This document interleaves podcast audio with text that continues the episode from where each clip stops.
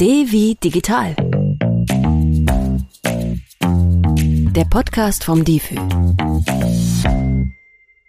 Herzlich willkommen zu einer neuen Folge von Devi Digital mit dem Thema digitale Verwaltung in Estland. Heute mit mir im Studio ist Roman Sörmus, Wirtschaftsattaché an der Botschaft von Estland. Hallo Herr Sörmus, schön, dass Sie da sind. Wir machen heute eine Podcast-Folge zum Thema digitale Verwaltung. Und bevor wir anfangen, würde ich Sie gerne fragen, Podcast oder Radio? In letzter Zeit, ich höre mehr Podcast, aber auch Radio höre ich jetzt mittlerweile über ab an. In dem Sinne, ich glaube, ich kann immer auswählen, was ich, was ich so höre. Aber im, im Auto eigentlich äh, liebe ich auch äh, das Radio anzuhören. Mhm. Musikradio oder eher so Nachrichtenradio, wo viel geredet wird? Eher, wo viel geredet wird. Okay. Strand oder Berge? Strand. Warum? Ich, ich komme aus Südestland und natürlich Berge haben wir da nicht, aber das ist ein bisschen hügelig und so. Aber der Strand für mich war immer so ein, ein Traum, mhm. wenn man zum Meer kommt und dann irgendwie, das ist, das ist irgendwie eine ganz andere Perspektive. Obwohl ich kann vorstellen, dass hier ja in Deutschland, wenn man hohe, hohe Berge hat, dann würde man auch da drauf steigen wollen und auch weite Aussichten haben. Das stimmt, ja. Das habe ich noch gar nicht so gedacht. Gibt es einen äh, Geheimtipp für einen Strand in Estland, den Sie haben? Oh, es gibt ganz viele schöne Strände. Natürlich am populärsten ist vielleicht äh, Kurort äh, Stadt Pärnu, mhm. aber das ist immer sehr, sehr überfüllt mit Menschen im Sommer und in dem Sinne, ich würde empfehlen, irgendeinen Ruhe, einen ruhigen Stand auszusuchen okay. und davon gibt es eigentlich hunderte, würde ich sagen, in Estland. Okay. Buch oder Hörbuch? Hörbuch dann lieber. Okay. Was war das letzte Hörbuch, was Sie gehört haben? Erinnern Sie sich daran? In letzter Zeit vielleicht, ich, hör, ich muss oder ich, ich höre ganz viel so Kinderhörbücher mhm. an, weil, weil ich das einfach mit meinen Kindern mache und in dem Sinne ganz speziell, es gibt eigentlich verschiedene, kann ich jetzt nicht nennen. Ja steigen wir mal ein ins Thema digitale Verwaltung oder digitalisierte Verwaltung. Sie kommen aus Estland, das haben wir jetzt schon festgestellt. Wie funktioniert denn dort die Verwaltung so komplett digital? Für Leute, die zuhören, die es vielleicht nicht wissen, in Estland kann man 99 Prozent, korrigieren Sie, wenn ich es falsch sage, digital erledigen in der Verwaltung. Wie funktioniert das? Naja, ich glaube, dass die staatlichen digitalen Dienstleistungen sind für uns wirklich mittlerweile eine Selbstverständlichkeit. Wir, wir erwarten eigentlich von unserem Staat, dass wir alles digital erledigen können und das wird eigentlich auch angeboten. Und wir, wir duzen, oder? Wir können uns auch duzen, ja. Äh, wie du gesagt hast, dann äh, eigentlich 99 Prozent der staatlichen Dienstleistungen kann man auch online erledigen. Mhm. Das heißt vielleicht nicht immer, dass so eine spezielle Design-Dienstleistungen äh, da sind, aber dadurch, dass wir eine digitale Unterschrift haben, dann, dann können wir auch manchmal äh, per E-Mail einfach so eine unterschriebene, digital unterschriebene Sache schicken und das ist auch, auch rechtsgültig und kann auch digital betrachtet werden. Äh, in dem Sinne, manchmal gibt es einfach auch keinen Sinn, äh, so eine große, aufwendige Dienstleistung zu entwickeln, wenn es nur ganz wenige sind, die das wirklich brauchen. Hast du da ein Beispiel? Für so eine ganz gut designte oder, oder, oder beides. beides. Natürlich unser E-Gesundheitssystem. Mhm. Das, das läuft ganz schön digital, dass ich da irgendein Rezept ausgeschrieben werde und dann eigentlich muss ich nur mit einem, meiner ID-Karte zur Apotheke gehen und die wissen, was ich brauche und, und die geben mir das manchmal einfach, zum Beispiel früher habe ich in der Landwirtschaft gearbeitet und musste ich mit Landwirtschaftsbehörde mich beschäftigen und da waren manche Anträge, so, wo, wo wirklich nur einige Anträge gab und dann konnte man wirklich auch ein Excel so Tabelle irgendwie einreichen und, und digital unterschreiben und mhm. da hat man keine, keine besondere irgendwie Formular. so ja, okay. Frontend oder so äh, entwickelt dafür. Mhm. Diese digitale Unterschrift, mal als Zwischenfrage, hat dann jeder Bürger, jede Bürgerin zu Hause ein, ein Pad für die Unterschrift oder wie oder unterschreibt man einmal und nimmt sie dann immer? Wie funktioniert das? Ich glaube, dann muss man diese, diese wichtigen Bausteine von estnischen E-Staat kennen. Ja. Und ein Baustein natürlich ist unsere digitale ID-Karte. Und das ist ja, das ist, wurde schon mehr als vor 20 Jahren äh, eingeführt und das ist so eine digitale Idee mit mhm. Chip. Mhm. Und auf diesem Chip sind die, no, die Basisdaten äh, schon drauf. Und eigentlich mit dieser Karte kann ich äh, ziemlich alles machen. Mittlerweile gibt es auch andere Lösungen, weil das mit der Karte und, und Kartenleser manchmal umständlich ist. Ja. Man möchte auch vom Mobil oder so die Sachen erledigen. Und deswegen gibt es auch Alternativen, wie zum Beispiel Mobilidee. Das ist so, dass man so eine spezielle Smart-SIM-Karte für ein Telefon hat und dann kann man im Telefon eigentlich Unterschrift geben. Mhm. Oder auch Smart ID, das ist auch so eine App, dass man da einfach dann die, diese Unterschrift dann per diese App gibt. Okay. In dem Sinne gibt es keinen, das ist nicht so eine Unterschrift, wie man so normalerweise vorstellen äh, könnte, sondern das ist so eine technische Unterschrift mhm. und das wird auch rechtlich dann überall anerkannt. Okay, also das ist sehr ich würde sagen, niedrigschwellig ne? oder einfach. Man kann es auf, man kann es auf dem Handy benutzen, man kann es aber auch mit dem Personalausweis, also das wäre das Äquivalent in Deutschland, ne? benutzen. Also das erstmal zu der Frage, wie dieser, wie, dies, wie das auch mit der Unterschrift funktioniert. Kommen wir nochmal zurück. Estland war ja nicht seit Gründung des Landes Estland digital in der Verwaltung, ne? sondern es war auch ein Prozess. Kannst du vielleicht noch ein bisschen erzählen, wie der Prozess gelaufen ist? Am wichtigsten ist, dass die Wille und politische Wille da war. Ja. Und das, das war schon ganz früh da. Und auch die noch digitale oder IT-Grundkenntnisse, das Estland hat vielleicht in dem Sinne nicht von null angefangen, da sogar zu äh, Sowjetzeiten, so in der seit 60er Jahren schon, gab es in Estland äh, so eine Sowjetunion Kybernetik-Institut. Mhm. Und in dem Sinne, es gab schon Menschen, die Ahnung über äh, digitale Vorgänge und Digitalisierung okay. äh, hatten. Aber dann ja, am Anfang 90er, wir wurden wieder unabhängig und äh, noch, da, war, da waren eigentlich viele praktische Gründe, wo, warum wir für die Digitalisierung entschieden haben. Estland ist eigentlich ein großes Land. Mhm. Es ist größer als Dänemark zum Beispiel ah, oder, okay. oder, oder die Schweiz.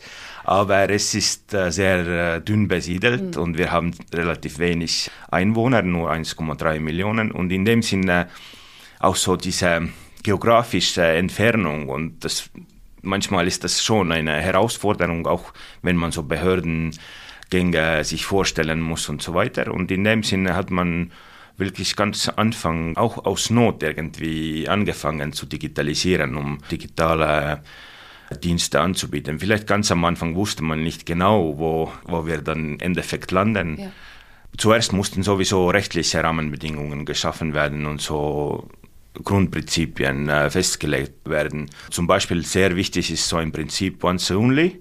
Das heißt, dass wir in Estland nicht so viele Datensätze aufbauen dürfen in den Behörden, dass, dass wenn, wenn zum Beispiel meine Adresse schon in Einwohnerregister irgendwie da ist, dann dürfen die anderen nicht, mal, nicht mehr über meine Adresse fragen, sondern äh, der Staat weiß schon eigentlich, wo ich angemeldet bin. Und das, das war so ein Grundgedanke am Anfang und dadurch hat man auch minimiert, dass diese bürokratische irgendwie Verfluchtung, Verflochtung, ich weiß nicht, was das Wort ist, aber ja, dass, das, äh, dass das nicht, dass das begrenzt gehalten worden ist.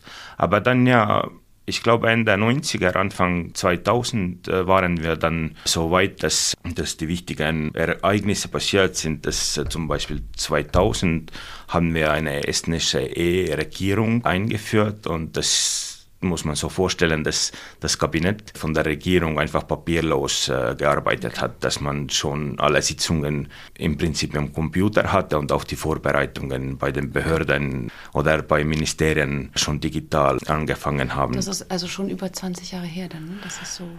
Ja, ja, ich glaube, die wirklich so richtigen Ereignisse waren so rund 2000, 2001. Mhm. Zum Beispiel 2001 haben wir diese X-Road eingeführt und äh, wenn man verstehen möchte, was X-Road ist, das ist so wie eine ähm, verschlüsselte Datenautobahn.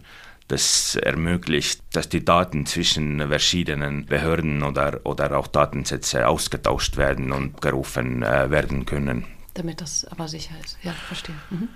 Und auch unsere digitale ID-Karte und auch die, die rechtliche Grundlagen oder Vorschriften für digitale Unterschrift wurden zum Beispiel 2002 geschaffen. Das, das sind so die wichtigen ja, Bausteine oder Meilensteine, wenn wir, wenn wir über die Digitalisierung in Estland sprechen. Mhm. Okay, also das heißt, 2002 ähm, die, Einf die Einführung der, der Unterschrift, auch der digitalen Unterschrift, das klingt ja erstmal alles sehr einfach, also als ob nicht einfach, aber als ob der Prozess sehr ähm, gut gelaufen ist. Gab es denn auch in diesem Prozess Herausforderungen, beziehungsweise was sind Herausforderungen auch noch heute? Na klar, es, ist, es, es mag ja einfach klingen, aber einfach eigentlich so einfach ist das bestimmt nicht gewesen.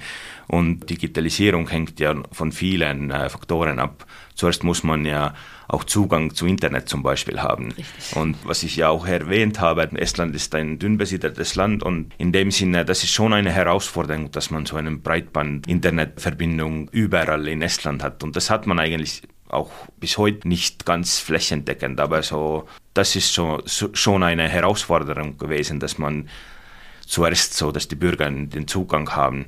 Und am Anfang, no, man hat das in den Schulen gemacht, man, man hat so ganz gezielt so Programme eingeführt, dass die, dass die Schulen Computer bekommen und dass die dann wirklich äh, auch diese IT-Unterricht bekommen. Ah, das heißt, die, die Lehrer haben das bekommen, aber auch die Schüler?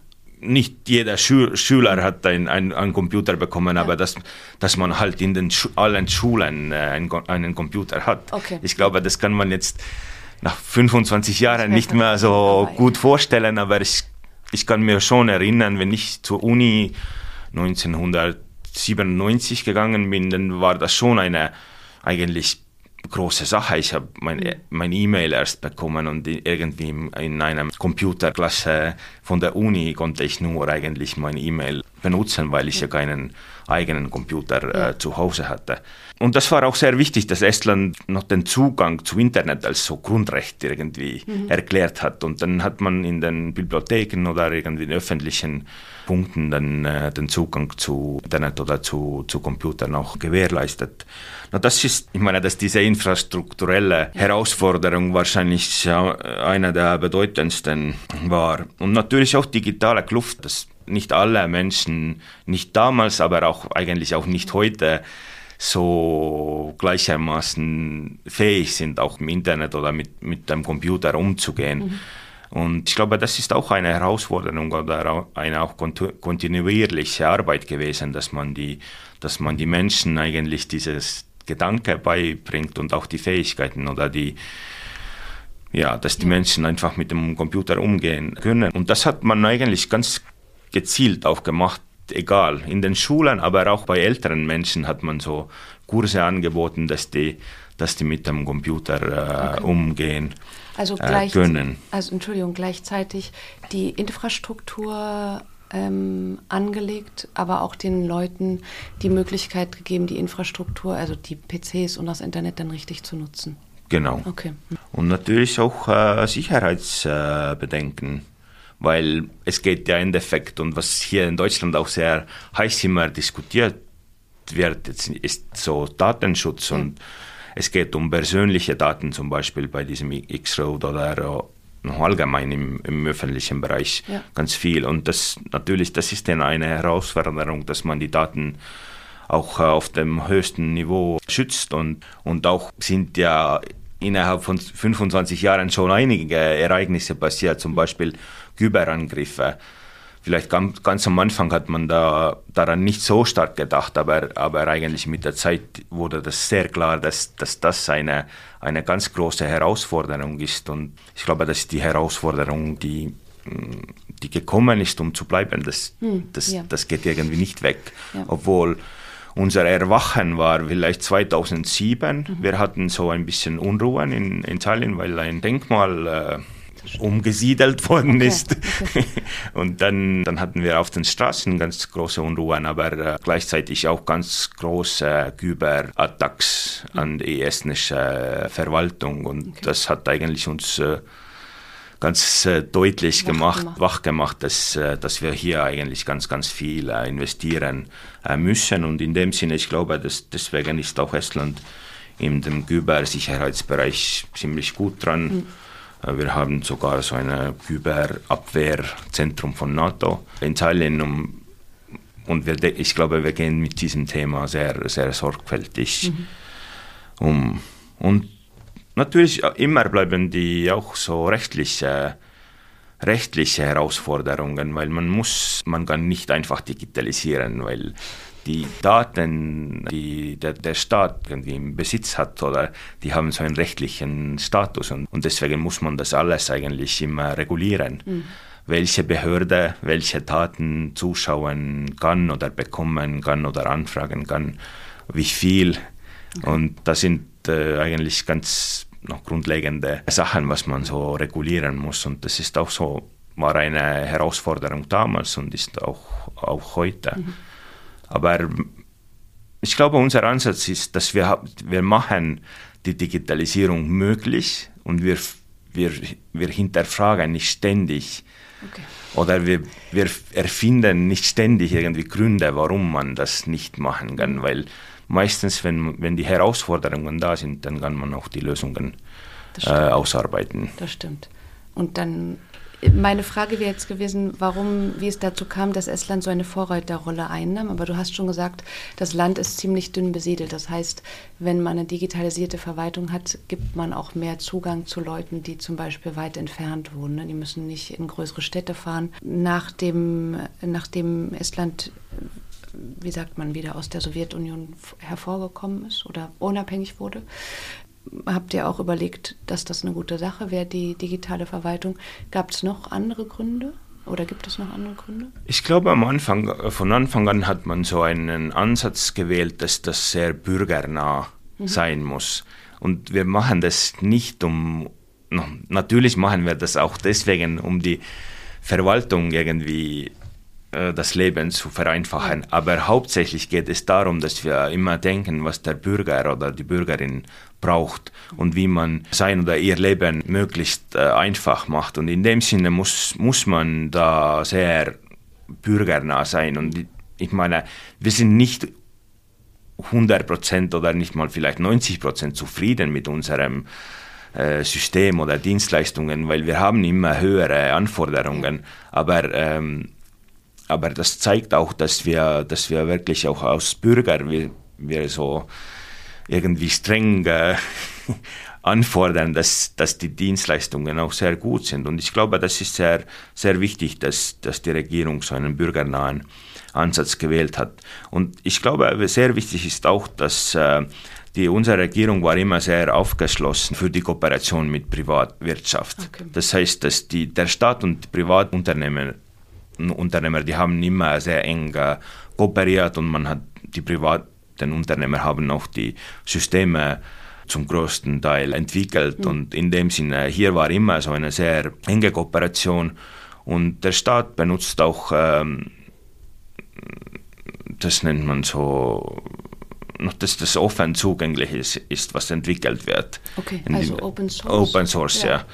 Äh, Und, äh, und das ermöglicht auch, dass äh, eigentlich die Firmen da auch die Dienstleistungen draufbauen äh, können und auch die, dass hier so Staat sehr eng kooperiert. Und zum Beispiel wenn es irgendwelche Daten notwendig sind, um eine private Lösung zu entwickeln, dann dann natürlich beachtet man äh, Datenschutz, aber man schafft diese Interaktionen, dass, dass die möglich sind. Ja. Zum Beispiel, ich habe geschaut, und das kann man, das ist auch übrigens sehr wichtig für die Bürger, dass das sehr transparent ist. Ich habe heute Morgen zum Beispiel nachgeschaut, äh, wir haben so ein Portal SDEE, das ist so ein Staatsportal, und äh, da kann man nachfolgen, wer meine Daten angefragt hat. Ah, okay. Zum Beispiel, ich habe geschaut, dass zum Beispiel so eine Firma, die in Tallinn im öffentlichen Verkehr Ticketsystem äh, entwickelt und anbietet, dass die haben zum Beispiel nachgefragt, ob ich wirklich äh, in Tallinn wohne, weil äh, nur für, für die Bürger in Tallinn ist das kostenlos und die müssen das dann wissen. Aber die bekommen keine Informationen, wo ich genau wohne, sondern ob ich in Italien angemeldet bin, ja oder, oder nein. Und dann wird das freigeschaltet, diese, diese Ticket für mich, dass ich umsonst dann äh, fahren kann. Okay. Aber auch ähm, noch andere Behörden zum Beispiel. Ich, hab, ich bin eigentlich so, nicht so lange im Außenministerium und wenn ich hier angefangen habe, dann habe ich geschaut, dass die Außenministerium hat auch über mich äh, nachgefragt, bei irgendwie, äh, ich weiß nicht, äh, waren, waren das vielleicht Einwohnerregister äh, oder, oder irgendwie, mhm. dass man so Grunddaten über mich dann äh, nachfragt. Aber äh, könnte man dann, oder könntest du zum Beispiel, wenn du sagst, mir ist jetzt nicht, ich verstehe nicht, warum dieses Amt äh, was über mich nachfragt, könntest du dann auch nachfragen, warum mit welcher Begründung? Ja, darum, darum geht es, dass man so ständig die Überwachung okay. hat, dass die, dass die Daten irgendwie nicht drum äh, so wild irgendwie durchgewühlt werden ja. oder keine Ahnung. Meine Mutter arbeitet zum Beispiel im äh, Finanzamt und manchmal habe ich Interesse, dass, ja, kannst du nachschauen, ob ich irgendwie das und dies und die meint, nee, ich kann das leider nicht machen, weil es ist überhaupt nicht erlaubt, dass die Verwandte oder nahe Verwandte okay. irgendwie so andere, die Daten von Verwandten anschauen, weil, no, hier natürlich noch diese Finanzamt ist vielleicht eine Geschichte, aber zum Beispiel bei den E-Gesundheit, das ist ganz, ganz wichtig, dass, dass, die, dass die Daten, die da irgendwie gespeichert sind, und es sind sehr viele Daten ja. mittlerweile in, in unserem E-Gesundheitssystem gespeichert, welche Krankheiten, welche Medikamenten, alles, alles. Und natürlich möchte man nicht, dass, äh, dass man da irgendwie ohne Grund äh, nachschaut. Ja. Das ist schon okay, wenn meine Ärztin das macht, aber die anderen Ärzte, wenn die mich nicht behandeln oder so, müssen das unbedingt nicht anschauen oder dürfen das auch nicht machen. Und dann kann man immer nachfragen, wenn du merkst, dass da irgendwie eine Aktivität war, was dir nicht klar ist, dann kannst du das äh, nachforschen. Okay. Mhm. Also wirklich sehr bürgernah, wie du gesagt hast. Naja, und das ist diese Transparenz auch, was eigentlich Vertrauen schafft in dem Sinne. Ich glaube, das ist auch eine strategische Wahl gewesen, mhm. dass wir das mhm. in dem Sinne ganz transparent machen. Ich glaube, wir sind hier aber auch das einzige Land in der Welt, wo man das wirklich so, äh, so transparent ja. nachvollziehen kann. Okay, super. Dann haben wir also schon geklärt, dass es sehr transparent ist. Man braucht für diese digitalen Verwaltungsleistungen die digitale Unterschrift. Man braucht einen Internetzugang. Man braucht ein Endgerät. Gibt es noch irgendwas, was man braucht? Nur Endgerät in dem Sinne, das ist ein Handy oder Computer. Mhm. Genau. Ich meine, wir haben keine spezielle okay. irgendwie Geräte, die man braucht, um äh, Teilhabe okay. von der digitale, von dem, vom digitalen Staat äh, zu haben. Das heißt, man muss sich auch nicht extra anmelden für diese Dienste, ne? weil ich glaube, also in Deutschland, ich weiß nicht, wie es jetzt ist, wenn man jetzt einen äh, Personalausweis beantragt, aber ich erinnere mich, meinen letzten habe ich 2016 beantragt und wenn ich die Online-Funktion haben wollte, musste ich sie extra aktivieren lassen. Sie war nicht automatisch aktiviert. Mhm. Ist das in Estland schon automatisch? Ja, ich glaube, das ist der entscheidende Punkt, dass bei uns wird das automatisch freigeschaltet. Äh, ja, dann kannst du loslegen. Okay. und bei uns uns gibt es auch nicht wirklich diese Frage mehr, weil am Anfang musste man auch so ein bisschen Anreize vielleicht äh, schaffen, Klar. um die Bürger anzulocken. Zum Beispiel, wenn man über Internet oder so Online-Portal das gemacht hat, dann hast du irgendwie kleinere Gebühr gehabt oder mhm. irgendwie das, du bist du warst auch finanziell davon äh, interessiert oder ganz am Anfang zum Beispiel diese E-Steuererklärung, was wir ja ganz stolz sind, dass wir das dass ein normaler Mensch, der nicht so viele Ausnahmen in Anspruch nimmt, äh, kann in drei Minuten das Steuererklärung irgendwie erledigen. Zum Beispiel bei der Steuererklärung hat man so eine Kampagne gemacht, mhm. wenn du das online machst, dann bekommst du deine Steuer, was du übermäßig bezahlt hast, früher zurück als diejenigen, die zur, zur Behörde gehen und das auf dem Papier machen. Das zieht natürlich. Na, das ist, und ja. mittlerweile fast 100 Prozent oder noch neun, keine Ahnung, 98 Prozent der Steuererklärungen werden online mhm. Eingereicht. Das funktioniert eigentlich reibungslos. Mhm. Okay. Und das heißt ja, wenn ich in Berlin zum Beispiel umziehe und eine Ummeldung bzw. Anmeldung in einem neuen Bezirk mache, ist ja eigentlich die Frist zwei Wochen. aber es wird wahrscheinlich nie zu, also ich kann, man kann diese Frist, glaube ich, nie einhalten, weil es im Bürgeramt immer Termine erst in sechs bis x Wochen gibt. Das fällt alles weg, ne? Weil melde Ja, weil das kann man alles online ja. selbst machen.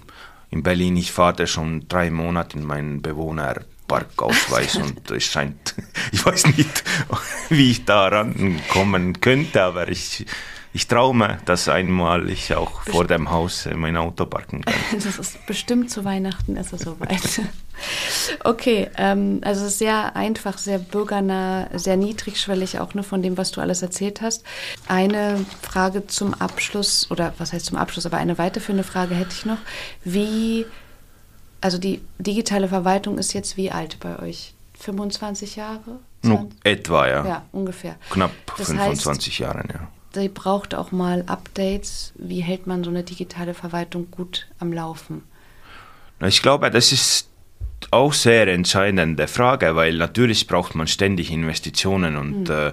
äh, ja, es ist nicht so, dass du das einmal irgendwie gemacht hast und dann ist es fertig. Man muss natürlich ständig investieren, in, investieren und äh, wie ich auch gesagt habe, dass zum Beispiel diese auch äh, Kyberrisiken und so weiter, dass die immer anwachsen und äh, man muss ganz viel da eigentlich investieren, um das auf dem Laufenden zu halten. Und ich glaube, Estland hat so auch gute, gute Lösungen ausgedacht, zum Beispiel noch über Kybersicherheit zum Beispiel. Ich, mir fällt ein, dass wir eine Datenbotschaft in Luxemburg haben und wo die kritischen Daten oder die, die Server sind und unsere kritischen Daten irgendwie abgespeichert sind, um, um sicher zu sein, wenn, wenn da irgendwie ein Cyberattack kommt, dass, dass unser System nicht Zusammen. irgendwie zusammenbricht okay. und dass wir, dass wir die Daten, die wir wirklich unbedingt brauchen, dass wir die auch so abgesichert okay, haben. Dass die nochmal in Luxemburg sind.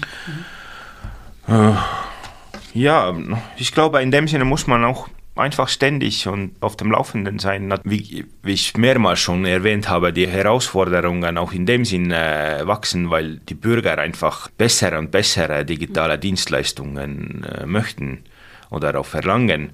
Jetzt wird ja ganz viel über künstliche Intelligenz und diese Themen gesprochen, wie man das einsetzt. Hier gibt es schon auch seit einigen Jahren Projekte, wo wir auch in der öffentlichen Verwaltung versuchen, künstliche Intelligenz einzusetzen, um, äh, um, die, um die Dienstleistungen besser zu, besser zu gestalten.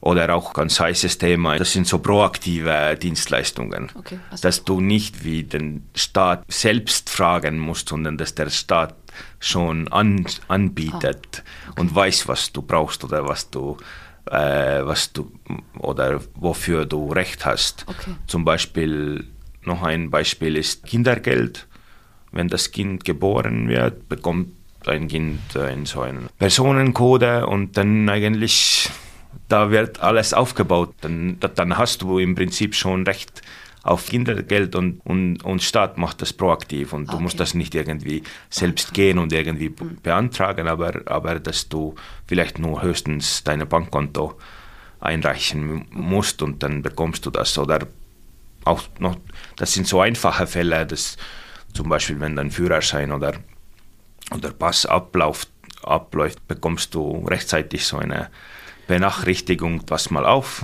du musst deinen Pass äh, austauschen. Dass es nicht passiert, dass man am Flughafen steht und merkt, ups, das war, ist abgelaufen. Ja. ja. Na, das sind Sehr so, dass, dass der Staat irgendwie schon proaktiv noch benachrichtigt, ja. äh, wenn du irgendwie einen Anspruch hast. Und die neue Regierung und Koalition, die reden auch über personalisierten Staat, das dass man dann auch die Bedürfnisse irgendwie von Bürgern besser kennt okay. und äh, wirklich diejenigen unterstützt, die, die, die wirklich das brauchen. Mhm. Weil gerade, und noch das ist natürlich eine politische Frage und auch so eine um, ähm, philosophische Frage vielleicht. Jetzt werden manchmal die Förderungen ausgegeben an alle, ja. obwohl die Menschen das gar nicht brauchen. Aber noch, das sind die Gedanken, dass man in, in Zukunft das vielleicht gezielter macht und dann einfach auch mehr erreichen kann. Mhm. Ja, das heißt, dazu müsste man dann aber die Daten nochmal anders auswerten, oder? Wenn man so richtig äh, zugeschnitten haben möchte auf den Bürger, auf die Bürgerin? Naja, das ist, darum geht es, dass man eigentlich, man hat schon, der Staat hat viele, viele Daten. Ja, ja. Und es ist nicht nur in Estland. Ich glaube, in Deutschland hat der da Staat auch ganz viele Daten und weiß eigentlich ganz viel über, über, äh, über die Bürger. Ja. Aber jetzt muss man die Daten irgendwie zusammenknüpfen. Okay. Das, ähm, wir nennen das auch so lebensereignisbasierte Dienstleistungen oder so. Ja, wenn irgendein Ereignis in deinem Leben ist, dann, dann wirst du irgendwie digital unterstützt, wenn, Okay. wenn deine Kinder zur Schule zum Beispiel müssen und dann werden vielleicht, ich glaube jetzt nicht, aber in Zukunft vielleicht drei Schulen angeboten Ah. in deiner Nähe und irgendwie dann kannst du aussuchen, welche du, Okay. welche du möchtest oder, oder solche Sachen. Okay. Also wirklich sehr unterstützt, soweit ich das sehe. Ja. Okay. Vielen Dank erstmal. Gibt es noch etwas, was du sagen möchtest, was du noch nicht gesagt hast? Es gibt natürlich ganz vieles, äh, worüber man reden könnte. Ich, be ich beobachte das als auch mehr als äh, ein Benutzer und, äh, von diesen Dienstleistungen. Ich, ich entwickle die ja nicht selbst mit, aber in meinem Leben muss ich schon sagen, ich kann mir eigentlich kaum vorstellen, wenn wir zum Beispiel diese digitale rechtsgültige Unterschrift nicht hätten. Früher muss ich musste jeden Tag irgendwie 20 Unterschriften oder irgendwelche Verträge unterschreiben. Und wenn man das alles Papier macht, das, das ist schon sehr aufwendig, zeitaufwendig und kompliziert. Und in dem Sinne, ich glaube, in dem Sinne, ja, unsere diese digitale Unterschrift ist wir- wirklich eine Wunderwaffe. Ja. was, was, das, äh, was das Leben sehr viel einfacher macht. Und auch in meiner, in meiner Arbeit, dass die behördlichen äh, Vorgänge oder so, dass die eigentlich auch alles digital abgewickelt werden, wenn wir da irgendwie etwas abstimmen müssen oder wenn ich irgendwie Urlaubsantrag mache oder was immer das sind. Und besonders hier, wenn ich im Ausland bin, dann Ja. Äh, kann ich mit meinem, obwohl ich, ich arbeite in der Botschaft und bin Teil von der Stadt in dem Sinne, aber ich kann auch ganz einfach mein, Re mein Leben, estnisches Leben regeln, Weiterführen. ohne Ja. in Estland äh, vor Ort zu sein. Mhm. Ja, das stimmt. Das ist, klingt sehr praktisch. Ja, vielen Dank erstmal für diese ganzen Informationen. Ähm, ja, ich stelle zum Abschluss gerne immer noch die Frage, was ist denn deine App oder deine Website des Monats? Ich weiß nicht, ob ich so viele Apps äh, so regelmäßig benutze, aber mein Lieblings-App ist Wikiradio und das ist eigentlich so ein estnischer, na, wie Deutschlandradio oder so ein äh, einfach ein Radio-App, was ich regelmäßig und jeden Tag benutze und auch äh, Radionachrichten oder Sendungen zuhöre. Und besonders hier, wenn ich in Deutschland bin, möchte ich am Laufenden bleiben und das ist am, das geht dann am besten, besonders hier in Berlin, wo man öfters in der U-Bahn sitzt Ja. oder irgendwie unterwegs ist. Und das ist auch bestimmt ein Radio, wo sie viel reden, ne? Das ist das, was Das ist ja so eine. Radio. Früher hat man genannt, dass das auch so für ältere Menschen dieses Radio ist, aber vielleicht bin ich so ein, nicht so alt, aber, aber irgendwie, Aber interessiert. eh, aber ja, Politik interessiert und auch, äh, ja, in dem Sinne passt das mir. Okay, ähm, vielen Dank, dass du da warst. Dankeschön. Danke. Weitere Informationen zu unserem Gesprächspartner findet ihr in der Beschreibung dieser Podcast-Folge. Dort haben wir euch auch andere wichtige Infos aus der Folge verlinkt und wenn ihr auf dem Laufenden bleiben wollt, dann schaut gern bei difi.de vorbei. In den Difi News findet ihr Neuigkeiten aus dem digitalen Alltag und im Lernangebot des Digitalführerscheins könnt ihr euch euer Wissen auch zertifizieren lassen. Ich bin Maria Bessler, danke, dass ihr zugehört habt, abonniert uns gern und bis zum nächsten Mal.